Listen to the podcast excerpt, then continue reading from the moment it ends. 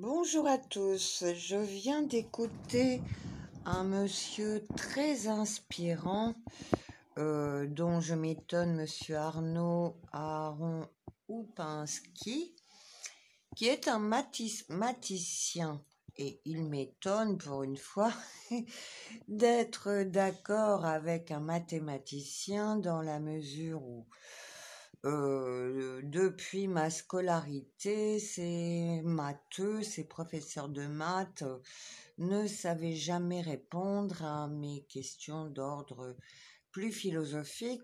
J'en déduis donc que je ne m'entends qu'avec des mathématiciens de haut niveau et donc capables d'évoquer la perversion des mathématiques que j'avais déjà pointé en 2008 concernant les mathématiques financières.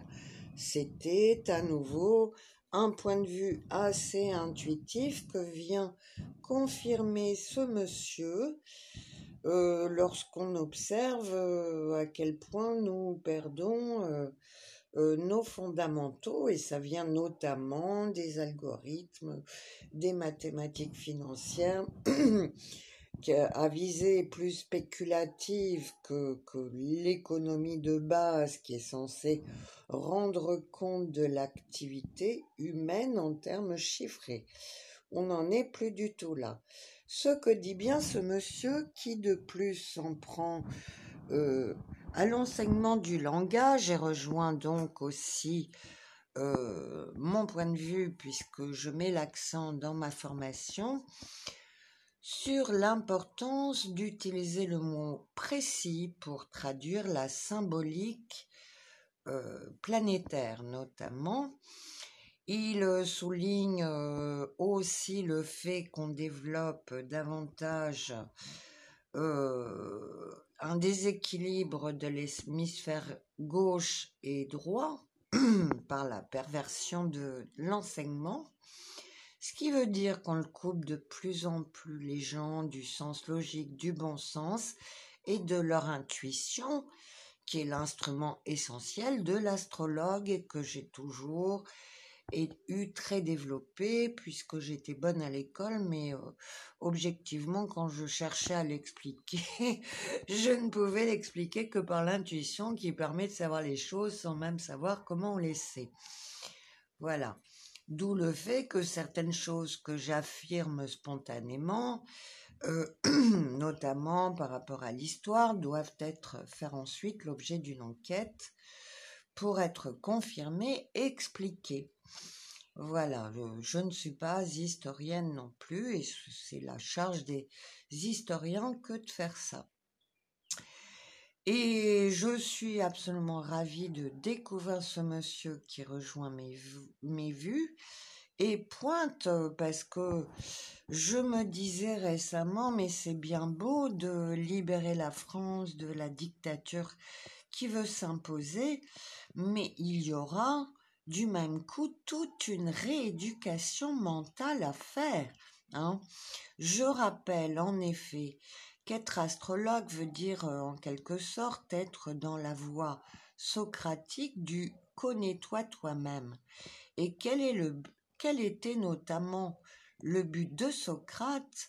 Eh bien d'affranchir ses disciples et ceux qui l'écoutaient du pouvoir des sophistes, qui précisément leur défendaient, étaient capables d'argumenter pour défendre tout et son contraire, et pour savoir ce que cela veut dire, il faut bien entendu soi-même avoir une vie intellectuelle afin de faire ce constat.